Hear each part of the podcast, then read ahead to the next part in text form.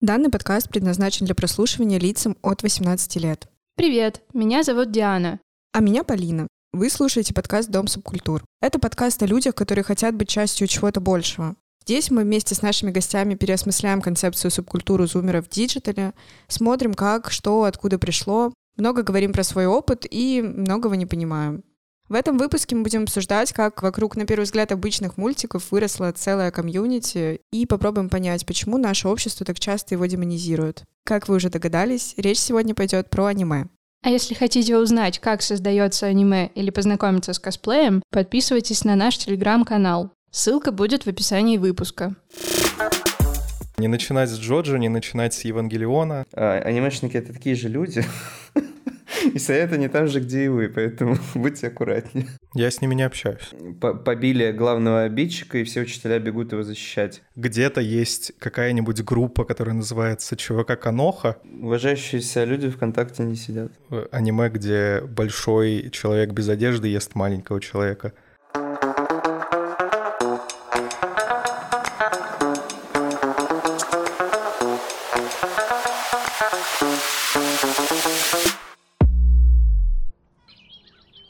Лето 2006 года. Мне 8 лет. Ко мне в гости в Киров приезжает моя любимая двоюродная сестра Василиса. И вместе мы проводим все летние каникулы. Мы играем в кукол, устраиваем сценки для родителей, пишем глупые стихи про любовь и природу и ездим на дачу. Жизнь беззаботна и прекрасна. Иногда мы садимся посмотреть какое-нибудь кино с родителями. Больше всего нам нравятся мультики про Барби и экранизация Джейн Эйр с Тимоти Далтоном в главной роли – а когда нам хочется посмотреть чего-то новенького, мама ведет нас в прокат, и мы набираем кучу разных DVD-шек. Так в наши руки попадает копия унесенных призраками. Родители не хотят смотреть с нами очередной мультик, поэтому мы с Васей решаем посмотреть его вдвоем. Несмотря на плохое качество картинки и отвратительный дубляж, фильм нас будто завораживает. Нам страшно, грустно, волнительно и радостно одновременно – Восемь лет мы не понимаем настоящего смысла этого странного мультика, не понимаем его сложные образы и не можем точно сказать, понравился ли он нам. Только что он действительно оставил какое-то трудновыразимое словами впечатление. Осень 2021. Мне 23, и я уже не раз успела столкнуться с анимешниками. Я в них влюблялась, я с ними дружила, я все время вижу какие-то мемы про Джоджо в ленте и не по своей воле знаю, как зовут всех персонажей Наруто. Иногда в ТикТоке мне попадаются ролики с творчеством косплееров, и я искренне восхищаюсь их усердием, но совершенно не понимаю, как можно потратить столько времени и усилий на что-то настолько бессмысленное. Пока в один прекрасный день моя лучшая подружка не уговаривает меня посмотреть Нану, «Это стекло, тебе понравится», — говорит она мне. А я не могу даже представить, что может значить слово «стекло» в таком контексте. Подружка объясняет мне, что стекло в лексиконе анимешника значит драму, трагедию, а потом как бы невзначай упоминает, что в Нане всего-то 47 небольших серий, которые вообще при желании можно посмотреть за день.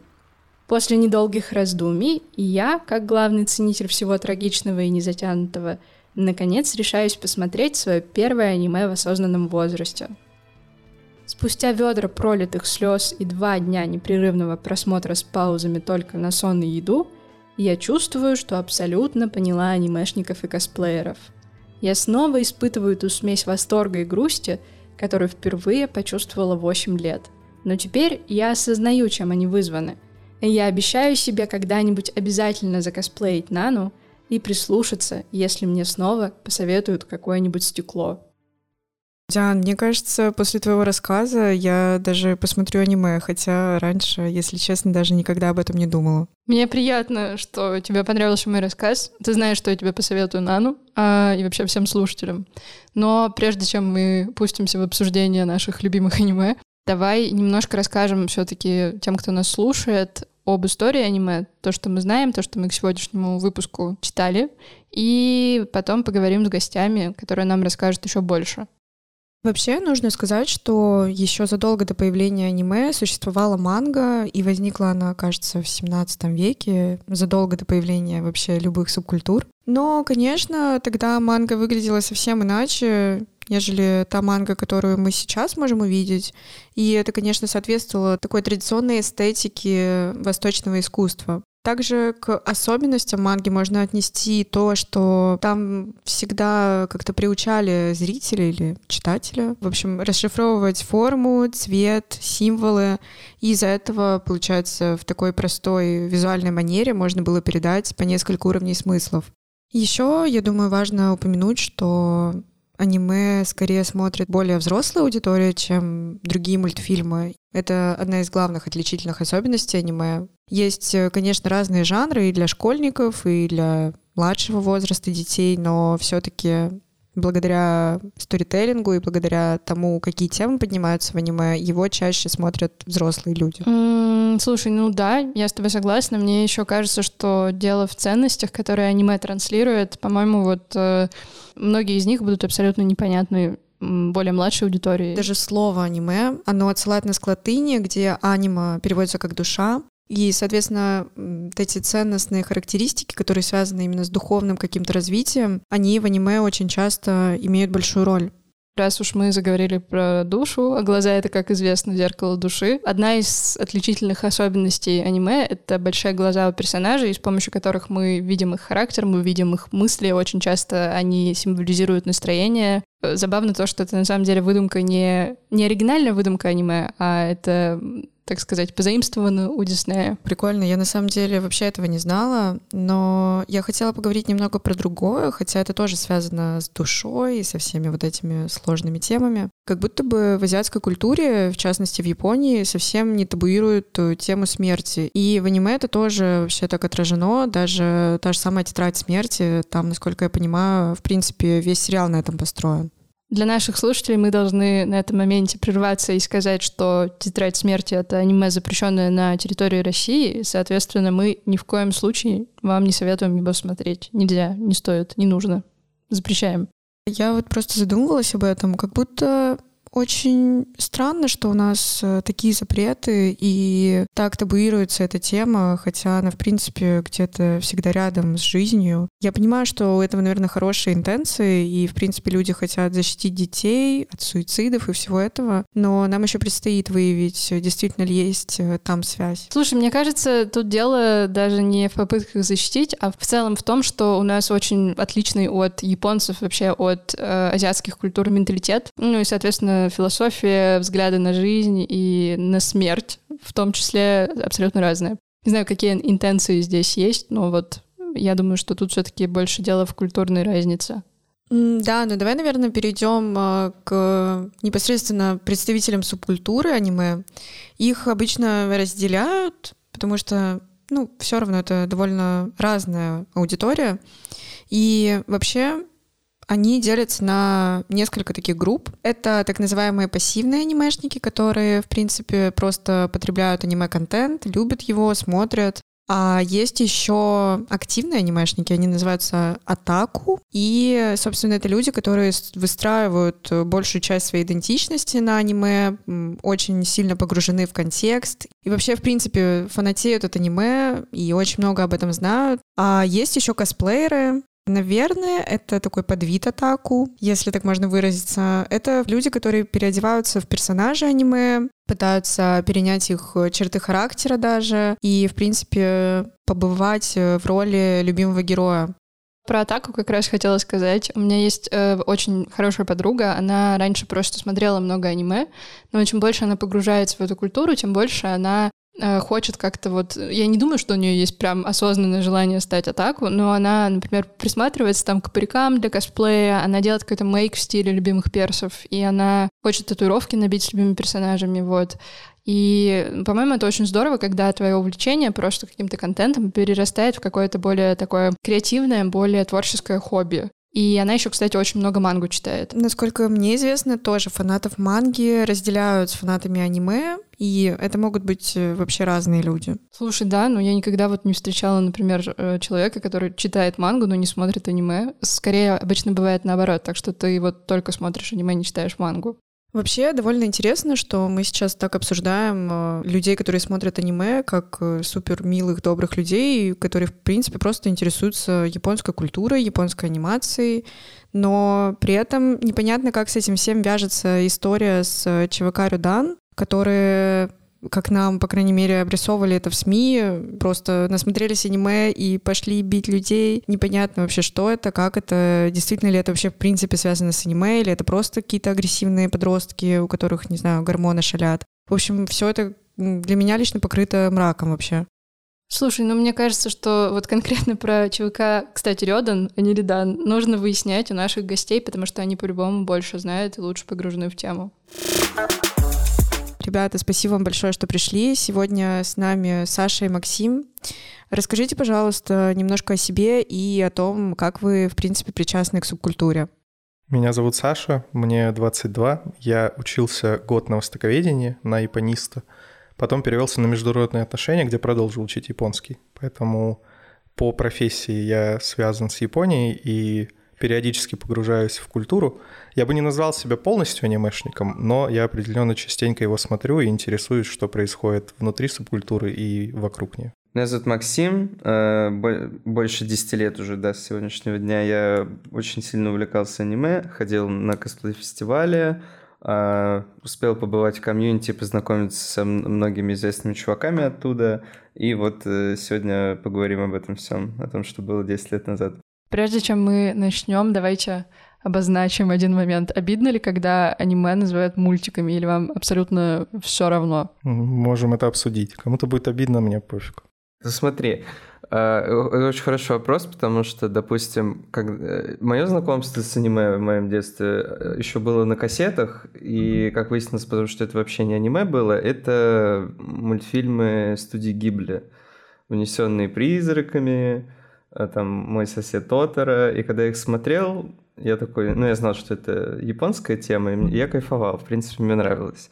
Многие это называют аниме, хотя это не аниме, это мультфильм, Дисней.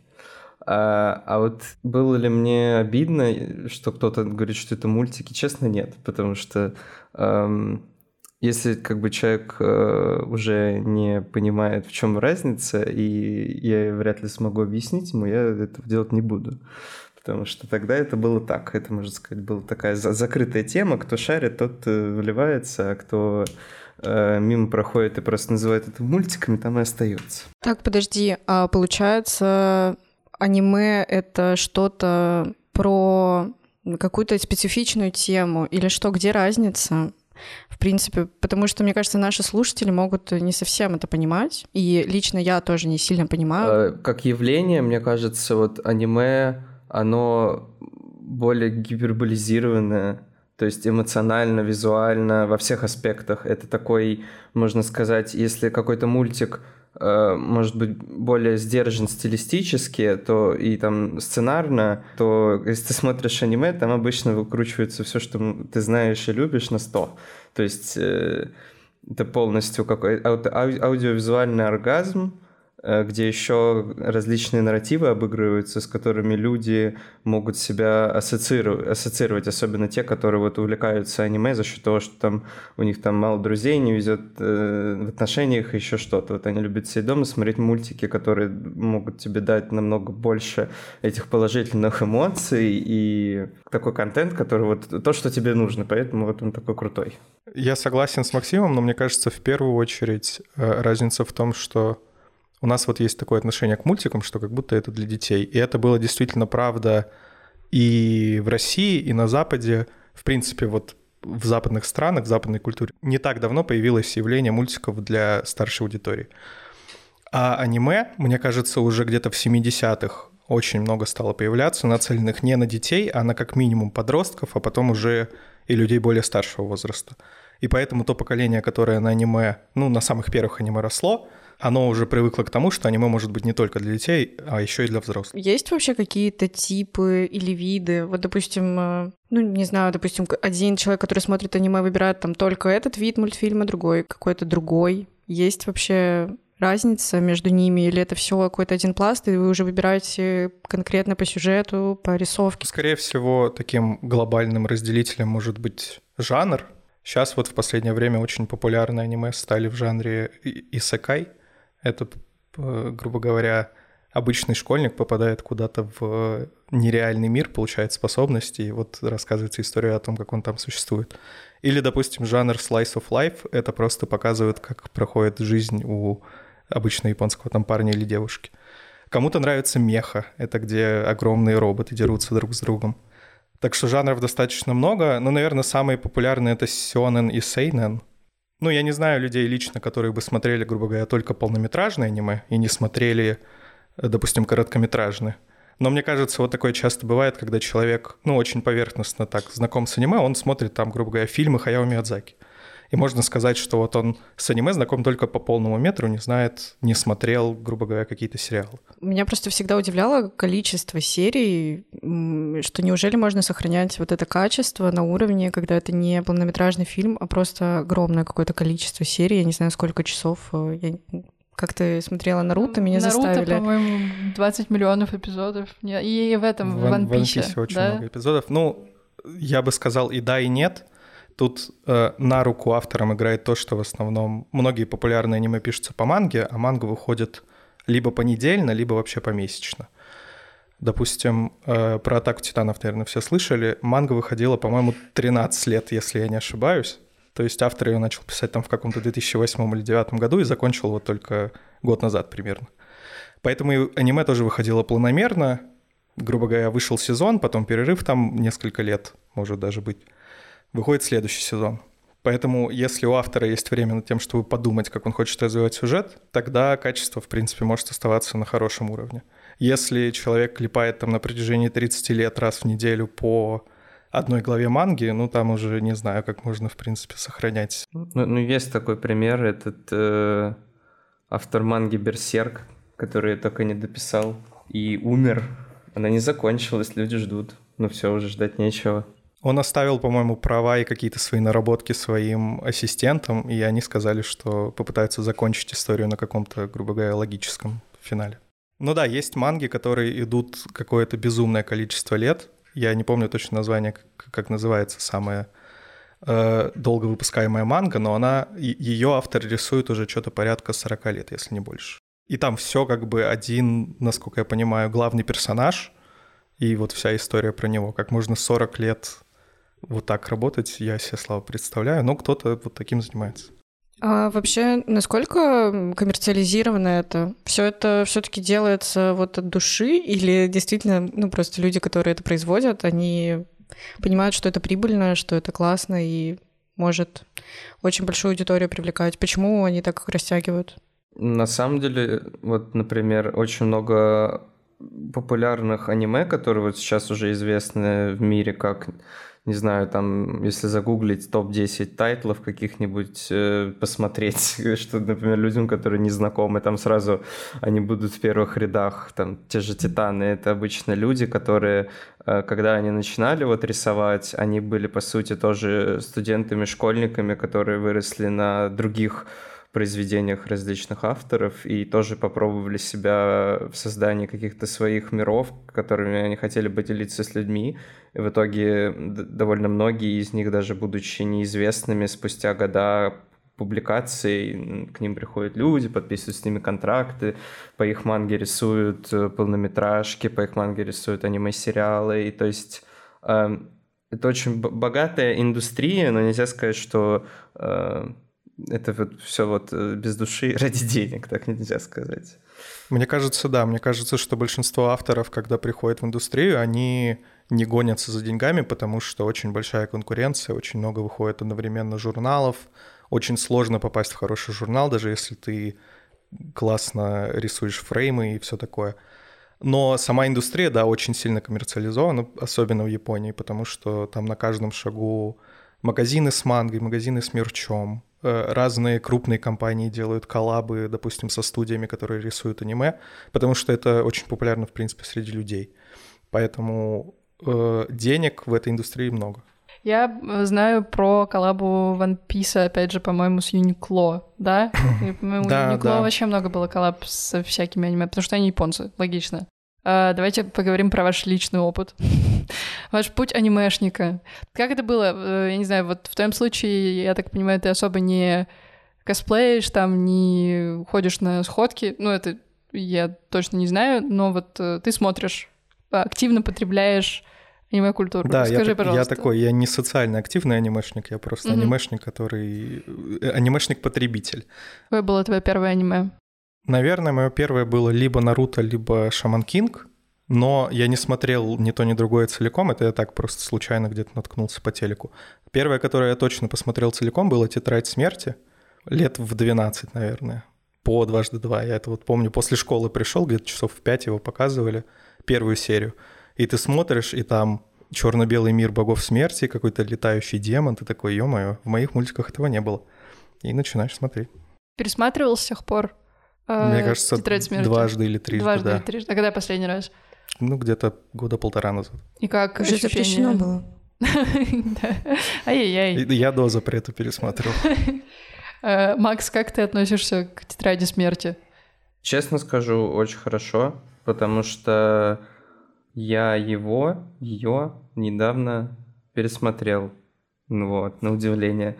Было очень-очень скучно. Я понял, что я настолько не помню «Тетрадь смерти», насколько это возможно. Я его пересмотрел, недавно понял, что это, наверное, одно из самых крутых аниме, которые я видел в своей жизни из сериалов. Да, очень круто. Вообще, это же такая тема, почему его запрещают, э, в общем, апеллируют таким аргументом, что это детям пропагандирует э, суицид, смерть, в принципе, и ну, это же связано, по сути, с японской культурой, наверное, там это менее табуировано, но при этом э, в Японии какая-то жуткая статистика по суицидам. Может быть, это все таки связано? Вот интересно послушать ваше мнение на этот счет. Ну, вообще финны лидируют в мире по суицидам, но у них снег и дешевый алкоголь, поэтому ближе, и они ближе к России находятся. Не знаю, почему у нас тогда нет таких же э, статистик по суициду. Ну вот, да, Япония держит второе место. Э, Я сомневаюсь, что это связано с аниме. Скорее, аниме больше спасет тебя от суицида и поможет убежать от реальности, нежели э, убьет тебя. Просто потому что в Японии у них своя особая культура, и у них есть еще такая тема, то что на них очень много давления оказывается обществом и старшими, то есть на подростков, потому что от них хотят видеть каких-то успехов, от них хотят видеть, чтобы они выросли нормальными образованными людьми и зарабатывали деньги. Многим эта концепция не очень присуща по жизни, они ищут э, как бы свое спасение в аниме, а некоторые кончают жизнь самоубийством, но я не считаю, что это взаимосвязано. Я не думаю, в принципе, что вообще тема смерти и тетрадь смерти как-то связаны, несмотря на название. И мне кажется, что человек, который этот запрет делал, он, наверное, не смотрел, что происходит в сериале. Потому что, по сути, сериал просто про парня, который получает сверхспособности. Они просто в таком э, не традиционном для аниме формате выражены в сериале, в форме тетради, собственно. И как бы главный герой, он такой на грани героя и антигероя скорее. Не классический протагонист. Но какой-то связи со смертью или с пропагандой суицида вообще нету ни в одной из там 37 серий, по-моему, сколько было в этом сериале. И мне кажется, запрет, он такой просто как бы, ну, из пальца высосанный, на волне хайпа, наверное, сделанный. А Часто вообще эта история с одиночеством в аниме? Ну, именно в, среди тех, кто его смотрит. Если с- смотрят не только из-за этого, но, можно сказать, одна из причин любви — это может быть одиночество. Но мне кажется, именно потому, что вот множество людей, которые даже будучи одинокими, увлекаются аниме, смотрят аниме, общаются с такими же людьми, они рано или поздно в каких-то комьюнити все равно крутятся, и э, у них появляется много-много-много друзей, и даже вторая половинка, и даже жена. То есть у меня очень много примеров из жизни, где люди, которые тоже смотрели, там очень сильно увлекались аниме, находили себе девушек, там прекрасно жили свою жизнь, там уезжали в другие страны и кайфовали. То есть, э, можно сказать, это даже способ э, устроить свою жизнь в каких-то случаях, если правильно использовать данные тебе инструменты. Вот, поэтому одиночество, оно так или иначе приводит к тому, что ты находишь то, что тебе нужно, если ты очень сильно этого захочешь. Мы сейчас хотим на такую немножко сложную тему поговорить, не знаю, ну, может быть, для кого-то наоборот, очень приятно. А, про то, насколько сексуализировано часто аниме, и даже не только хентай. Вообще, ну, довольно такой феномен какой-то супер табуированный, мне кажется, даже больше, чем э, обычная порнография. Что вообще, почему так происходит, почему это есть, и почему даже в обычном аниме, которое вроде как вообще не про это, так сексуализируются 2D-девчонки? Я думаю, у японцев, в принципе, культурно гораздо более простое и менее табуированное отношение к эротике и порнографии, поэтому они и в плане своих каких-то кинков уходят дальше, чем среднестатистический человек.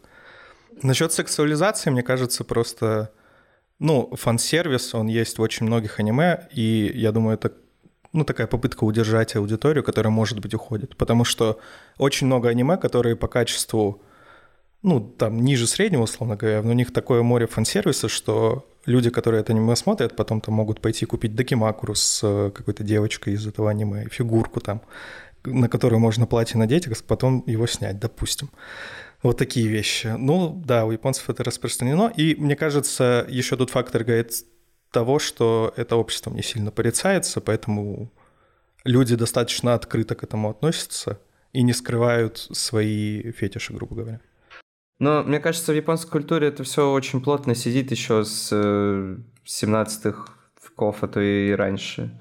Потому что японские гравюры еще существовали великолепные, где э, очень откровенно изображены половые акты между мужчиной и женщинами. Целый жанр называется это гравюры сюнга, весенние картинки.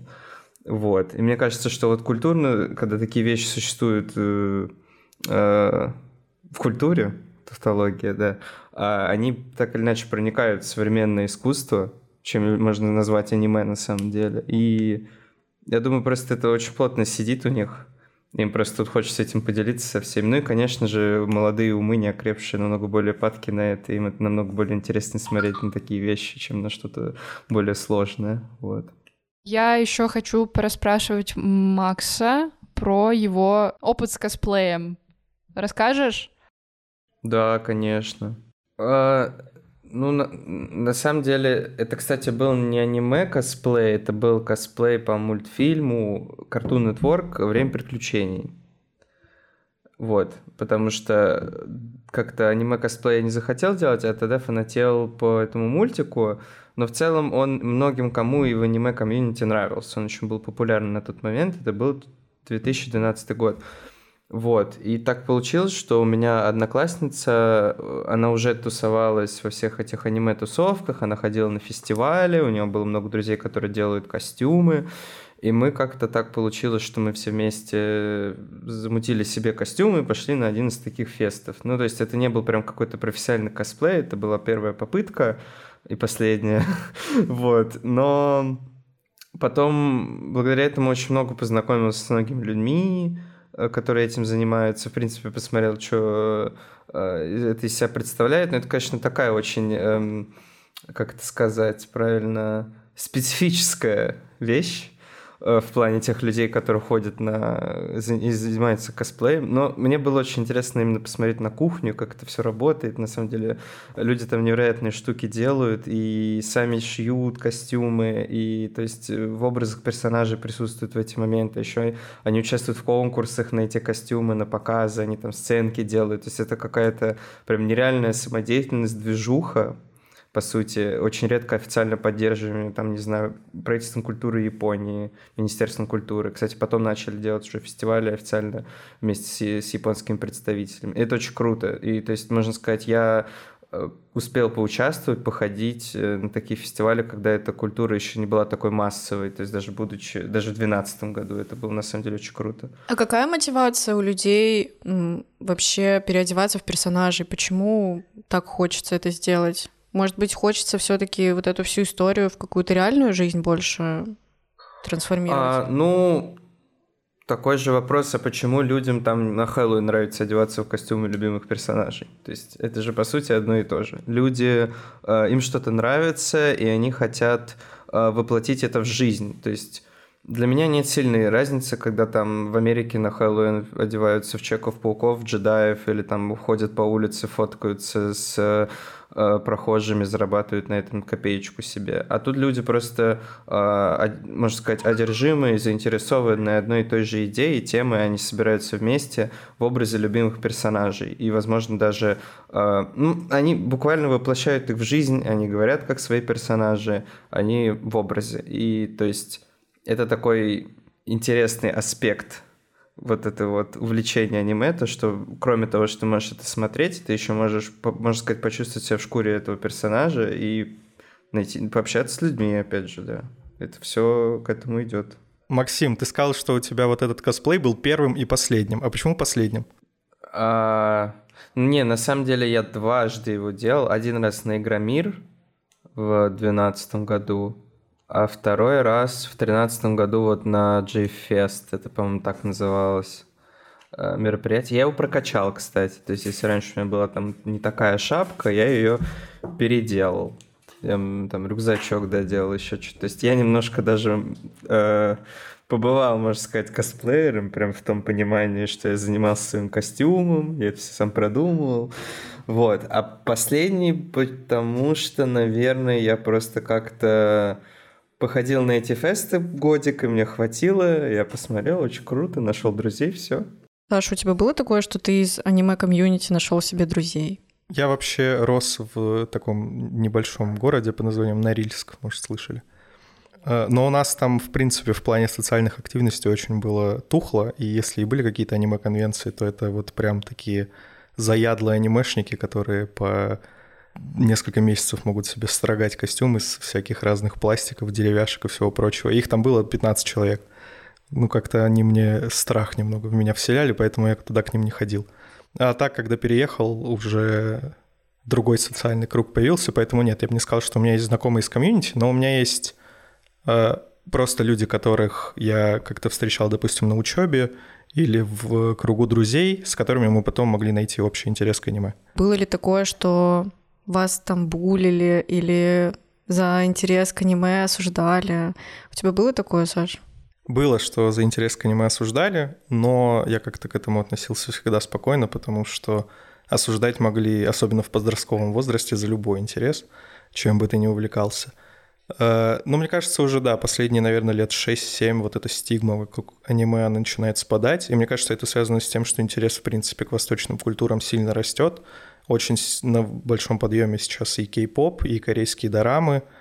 И мне кажется, вот из-за этого у подростковой аудитории, в принципе, такое более лояльное отношение ко всему, что приходит с Востока.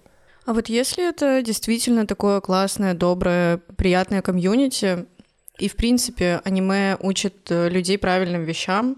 Почему вообще в российском обществе так его демонизируют, часто вообще говорят о людях, которые смотрят аниме в каком-то уничижительном тоне, стараются максимально ограничить его потребление. Ну, я бы, может быть, не стал говорить, что сто процентов аниме учат каким-то хорошим вещам, Э, мне кажется, это просто какой-то страх неизвестного общий, потому что ты можешь зайти случайно к своему сыну в комнату, а у него там э, аниме, где большой человек без одежды ест маленького человека. Это так Титанов. И ты такой, сын, что это такое за позор? Вообще очень сложно ответить на этот вопрос, потому что есть какой-то культурный аспект непринятия, есть какой-то политический аспект непринятия. Вот когда мы говорим про запреты, там, тетради смерти, люди адекватные поймут, почему это делают. То есть это как компьютерные игры и другие запрещенные организации дрейнеров. Вот. А, а если вот говорить о непринятии, мне кажется, что... Ну, потому что, вот условно, как это у меня было? Допустим, в школе были чуваки, которые ходили в качалку чуваки, или которые любят футбол, а был я, который люблю аниме. Ну, то есть, о чем мне с ними говорить? И им со мной о чем говорить. Но мы все равно контактируем между собой. И как бы какая-то вот появляется такая черта нас разделяющая, то что, ну, вот они футбол смотрят, о чем мне с ними говорить, а вот он аниме смотрит, о чем нам с ним говорить. И нередко это вывивалось в конфликты. И, ну и в целом, как бы, можно сказать, среди таких чуваков э, аниме-культура вряд ли когда-то имела какой-то вес и то, с чем нужно считаться, допустим. На сегодняшний день это почти повсеместно аниме существует вместе со всем, с музыкой, с фильмами, то есть эти Netflix делают лайф-адаптации аниме, неважно, что они полное дерьмо, но они их делают, и это как бы массовый зритель. То есть что-то в мире меняется, а вот как бы в российских реалиях это было вот так. Были чуваки, одни были за свое, другие были за свое, и кому-то что-то да не нравилось.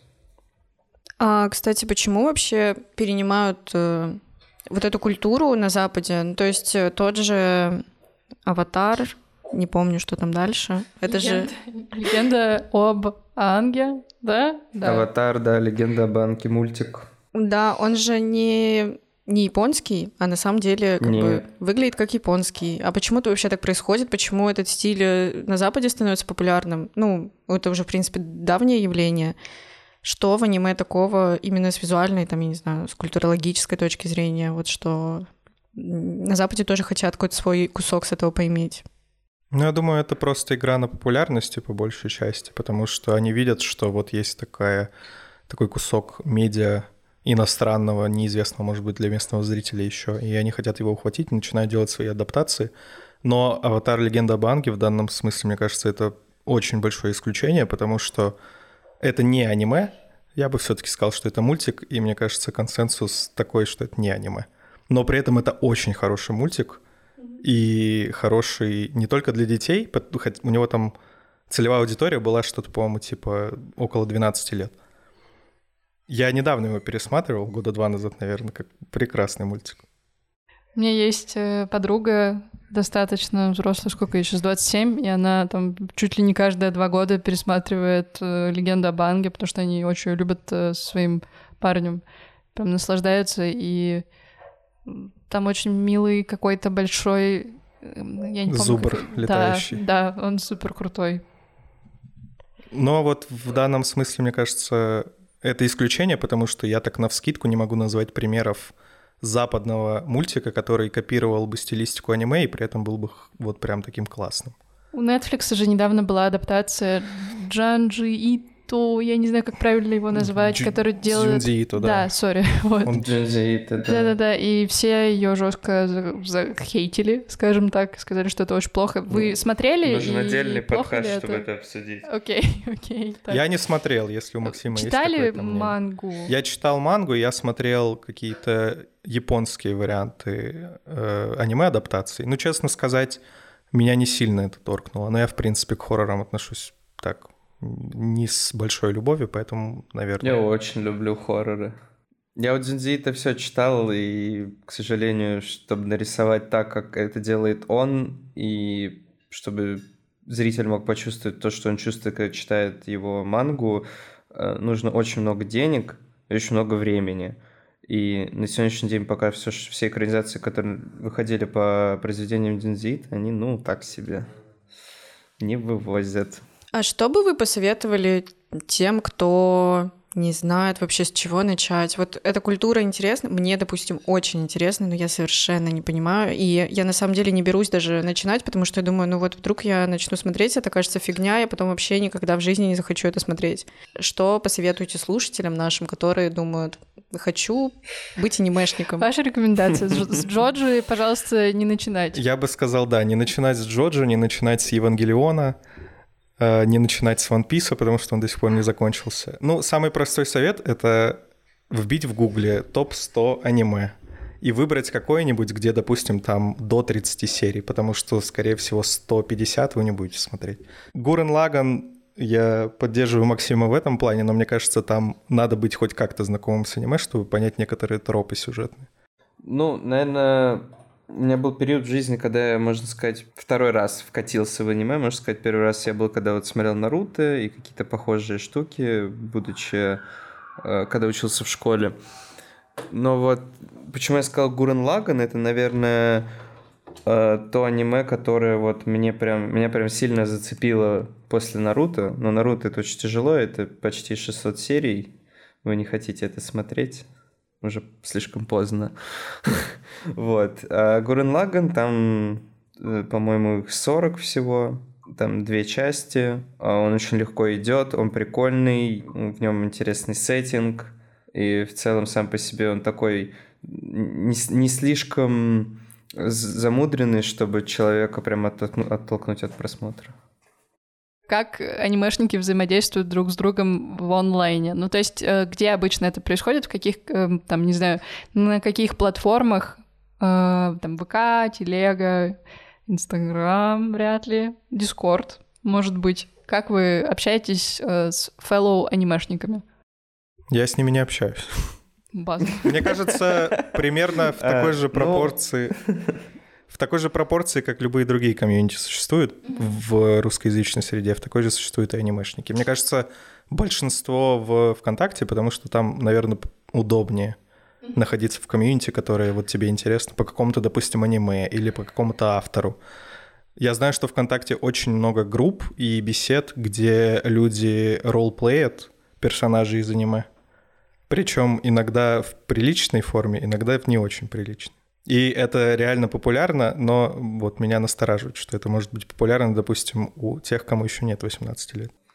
А, а вот про общение еще хочется упомянуть то, что анимешники — это такие же люди, и стоят они там же, где и вы, поэтому будьте аккуратнее. И оглядывайтесь.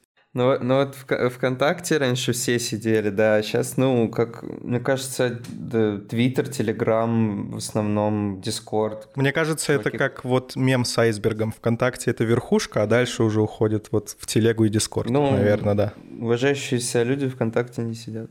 По крайней мере, не обсуждают аниме.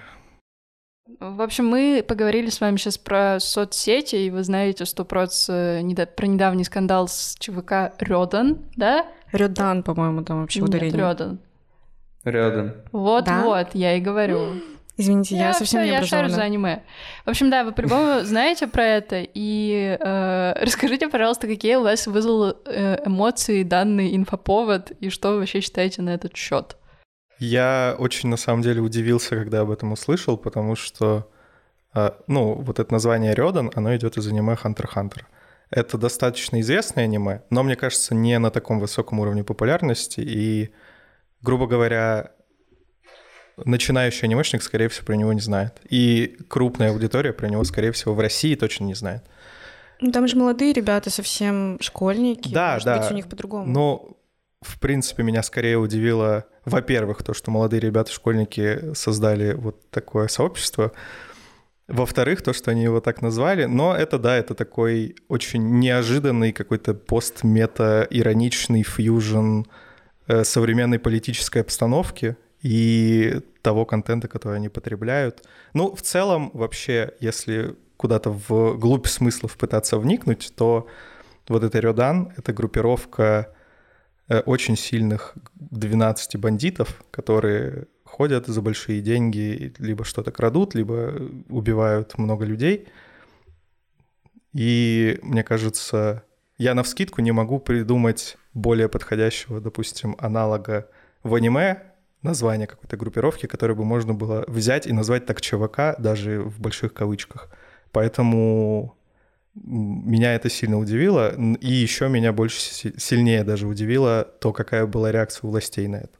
А, почему? Ну, ты просто так рассказываешь, что я вообще думала, что это все такая фикция, и на самом деле ничего не происходит. Это просто вот дети, которые любят аниме, и им по кайфу носить футболки с пауками.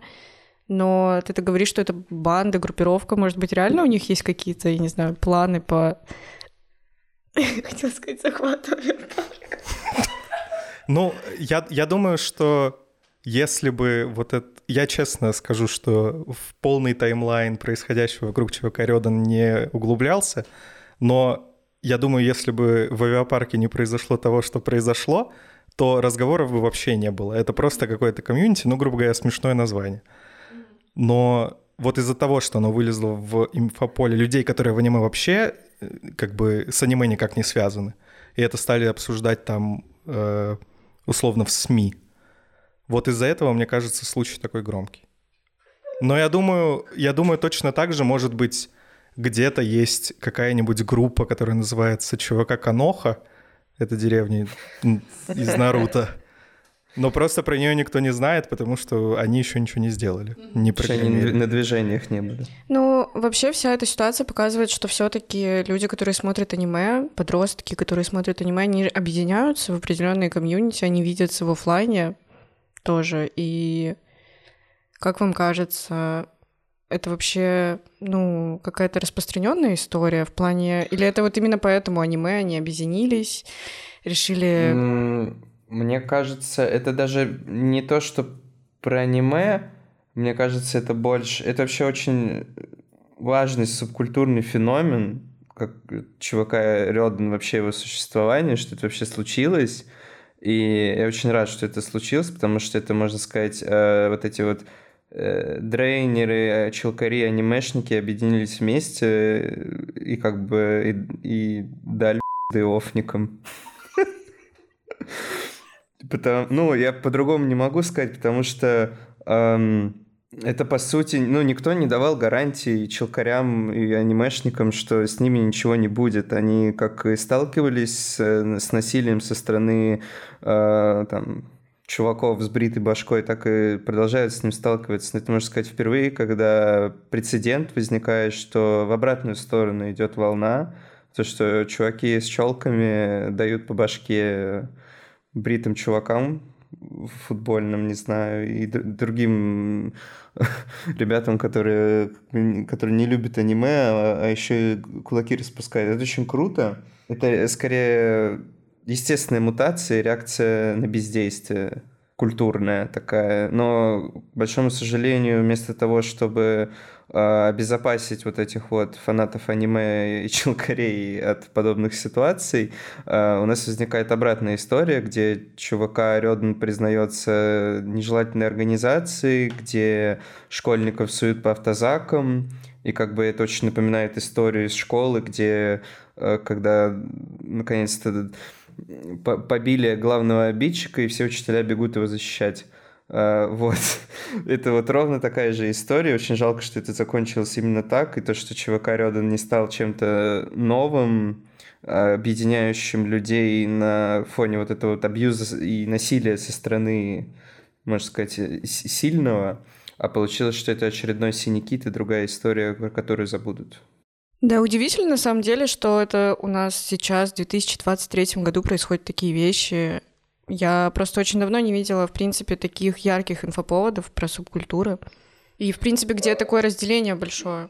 Ну, просто это, так, это вот постмодерн, как он есть, из него нет выхода, и мы остаемся с тем, что мы имеем, а конкретно вот, что школьники настолько заигрались в постороннюю, что, ну, блин, у них организация называется ЧВК, я не видел ничего такого до этого, если честно, разве что в мемах там могли что-то придумать. А вот это вот реально движуха э, настоящая. И даже столько видосов было, столько э, людей участвовало в этом, и что это вызвало реально резонанс. И я не знаю, как будет дальше, насколько будет возможно возникновение таких э, вот движений и феноменов, но хотелось бы, чтобы да, как бы если это первый и последний, то будет очень грустно. Спасибо вам большое, да, очень, очень интересно. комфортно и интересно. Мы э, здорово пообщались, надеюсь, мы вас не утомили. Спасибо за приглашение. Зовите на подкаст про металлистов. Обязательно. В этом выпуске мы попытались понять, почему анимешников так часто осуждают за их интересы. Мы узнали, что косплеить можно не только персонажей аниме, также мы поговорили о том, что аниме зачастую помогают избавиться от одиночества, а не вгоняют в него. И выяснили, что ЧВК Рёдан — это одно из самых постраничных явлений последнего времени. Не забывайте подписываться на нас здесь и в Телеграме. Спасибо, что слушали нас, и до скорого. Пока-пока. Мы ни в коем случае не говорим, что анимешники — это люди, мы просто думали, вдруг есть какой-то особый способ общения для людей, которые интересуются аниме. Я слышала, что ты сказала. Я правильно услышал фразу «Мы ни в коем случае не говорим, что анимешники — это люди». Ветеранов аниме-войн мы не знаем. Феномен Лолей, я сразу скажу, осуждаю. Собачка был мой друг. А, у, Кинки. У меня 12-килограммовое одеяло. Очень тоже, мне кажется, для тех же целей. Для одиноких людей так и написано было. Я повелась на эту рекламу. Я, я бы хотел скин рутину корейской кипоперши какой-нибудь.